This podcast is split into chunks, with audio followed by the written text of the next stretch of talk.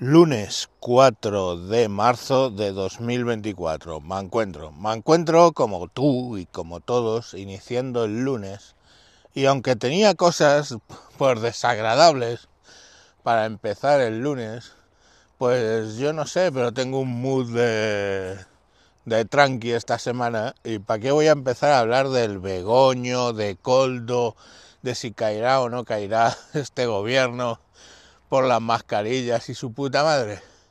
No, digo, voy a empezar el lunes más relajado. Y os traigo una noticia de los inventores de la noticia de que con Franco no se bailaba, o de los inventores que yo recuerdo los 80 en blanco y negro, nos llega el señor Secún la Rosa, nombre real Secundino Benjamín Juan de la Rosa Márquez Ailagas de Carvajal, ese señor que se hace llamar Secún de la Rosa y que es presuntamente actor y director, y nos viene eh, que le están entrevistando y dice la barbaridad de que él en los 80 pues procuraba no leer en el metro, porque si leías en el metro en los 80 te pegaban. Y yo, vamos a ver, el secund de la rosa este, que yo llamaré secundino porque es como le pusieron en la pila, secundino nació en el 69. Yo nací en el 67, solo tengo dos años más que él. En el año 80 tenía 13 y sí que viajaba en metro, porque eso no se os ocurriría ahora a ninguna madre, meter a los críos con 13 años y otro. O sea, yo iba con 13 años y, y llevando a mi hermano que tenía 10. Solos en el metro, entre otras cosas, porque creo que ahora hasta te puede parar la policía si vas solo en el metro con esa edad. Bueno, pues nosotros íbamos solos a casa de mi abuela. Posteriormente, cuando ya en el 86 no, ¿qué cojones? En el 83 estaba... Perdón, en el 80 estaba en sexto, séptimo, séptimo, octavo de GB, séptimo. O sea, lo que sería ahora primero de la ESO.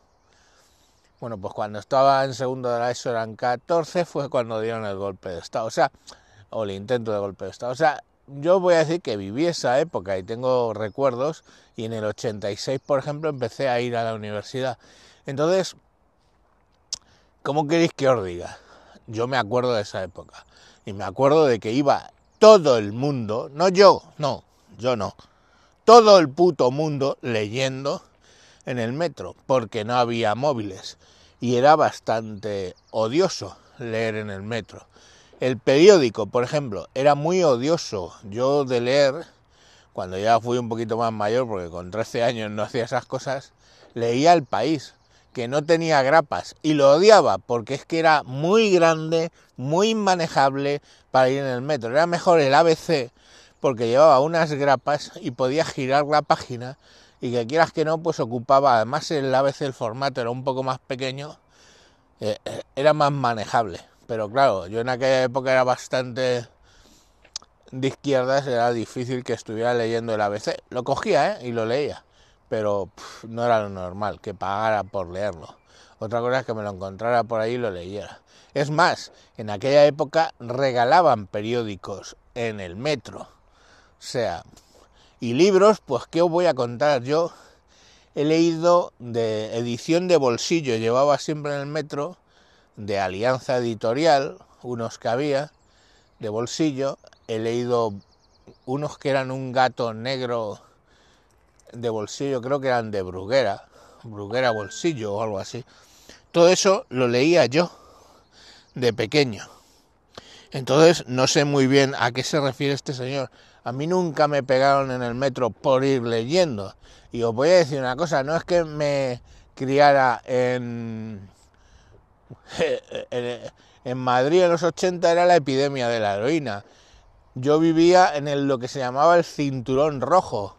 O sea, mm, más obrero que eso no había en toda España.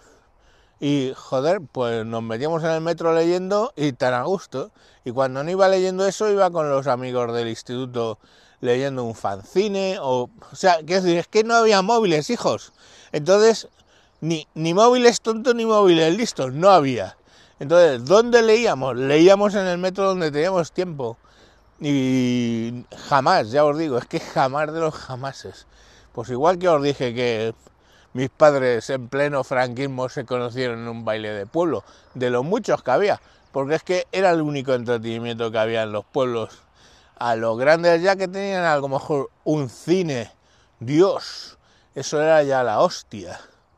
En un pueblo, un cine. Pero era un pueblo grande. Pero coño, de verdad, los bailes, pues lo mismo. O sea, es que no entiendo esta nueva moda entre la izquierda, gente como yo que ronda los 50 años, de vender como memoria que los 80 era, hostia, el franquismo, el posfranquismo, mmm, que no podías hablar al revés, o sea, es que yo recuerdo esa época en la que abiertamente ibas en el metro hablando de las gilipolleces más grandes que se te pudiera ocurrir a nivel de política. Y bueno, pues claro, había gente de derechas y gente de izquierda. Que a lo mejor alguna vez se desmadraba el tema y se mentaban a las madres. Pues no te digo que no, yo creo que ahora menos.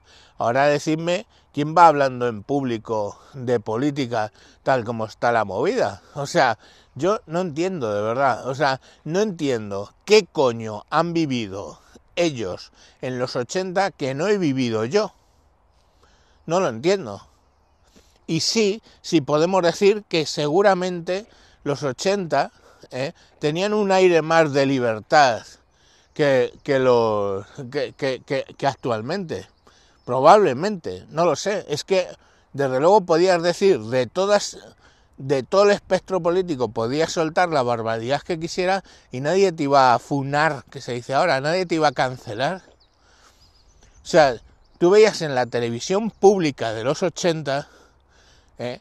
a McNamara y Almodóvar haciendo el show ese que hacían ellos de las sardinitas y, y sus cosas, o sea, eran, mari perdonad por la palabra, eran mariconeces absurdas, pues por llamar la atención, que era lo de lo de aquella época.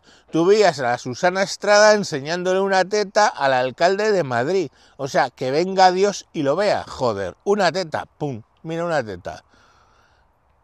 Y los bandos del alcalde de Madrid, del tierno Galván, y cien mil cosas. O sea, esos son los 80 que yo recuerdo, me cago en Dios. Esas las que he vivido yo. Y fijaros que son loas a, a un poco a, a, la izquierda mm, alternativa, ¿eh? No en aquella época era en el entorno en que me vivía.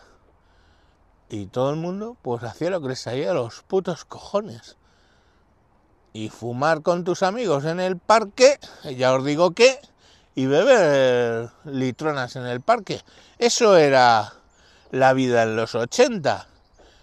Entonces, mm, de verdad, no sé, esta gente ¿Dónde coño ha vivido en los 80? Punto número uno. Y punto número dos, ¿qué beneficios sacan de decir que los 80 era eh, poco menos que, que la Alemania nazi en el 38? O sea, es que mmm, no lo comprendo, porque es que no era así ni de lejos. Hostia, claro, que había gente de derechas, claro. Que había gente nostálgica del régimen. Coño, los abuelos o sea, no, no los abuelos, pero a lo mejor gente que a verlos lo sabía y ahora lo sigue habiendo. ¿Había más entonces? Pues sí, seguramente. Estaba más reciente. Pero en los 80 la gente estaba feliz con su con su libertad y por eso, por eso, mira, no por el rey, por lo que hizo el rey, no por nada de eso. Por eso no triunfó el golpe de Estado. La gente no tenía ganas de una dictadura militar ¿eh? Y lo que más jodía los 80, y es lo que más jodió los 90, eran los asesinatos de ETA. Gente que no se había adaptado a una libertad. Hijo puta, pero si ya no estaba la dictadura, ¿por qué seguías matando? Y luego vendrían los 90, ¿eh? Que en los 90 ETA ya dio el escalón a empezar a matar políticos de derechas, pero también de izquierdas. Entonces, Ese era el problema en los 80 y en los 80 pues la reestructuración industrial, pues todas las movidas que hubo en, en Euskadi y en algunos otros sitios por el tema de reducir, o sea, la, esta industrial, la reforma industrial que nos exigió poco menos Europa para poder entrar en la Unión Europea. Ahora lo que nos piden es que dejemos de la agricultura, pero en su momento fue el secundario, que nos lo desmontaron entero en favor de Alemania y, básicamente para poder entrar. Ahora nos desmontan el, sector primario para, alegrar a Francia, pero la realidad es que eso fueron los 80. ¿Qué coño que te pegaban por leer? Pero este tío es secundino, colega. Hijo mío, tienes dos años menos que yo nada más. ¿En qué puto país vivías tú en los 80 que te pegaban por ir leyendo en el metro? Dímelo porque es que vamos, con la gente que, hablo, que ha hablado con este tema, todo el mundo recuerda a los 80 ir leyendo en el metro. Entonces eso debía ser, yo qué sé, el lejano oeste, tío, que, que según veías, sacabas el libro, te pegaban un tiro o qué. No lo sé, no lo entiendo, de verdad. O sea, yo no concibo. Lo que sí que me quedo es con la duda de por qué hacen esto. O sea, por qué alguien que ha vivido esa época te viene diciendo esas sandeces. O sea, la estúpida de los cojones diciendo que eh, con Franco no se bailaba o bailaba usted menos, jaja, pues no, bailaba más porque en aquella época era el único entretenimiento, joder, que había un canal de televisión, dos. Había dos canales de televisión, no había internet y no había móviles, ¿qué íbamos a hacer? Pues ir a los discos a bailar y, pasear con los amigos hablando de política. Eso es lo que hacíamos en los 80, no sé, en vuestro barrio, pero yo desde luego lo que hacía. Y fanzines y y, leer, obvio, leer. Coño, en los 80 está leía Pravda, la versión española. O sea, os podéis, podéis ahora tirar el pedo de que fuisteis comunistas. Pues yo leía Pravda, joder. En fin, os dejo. Venga, mañana más, un poco más serio. Porque lo de que no podemos leer en el metro ya me ha chinado. Venga, hasta luego.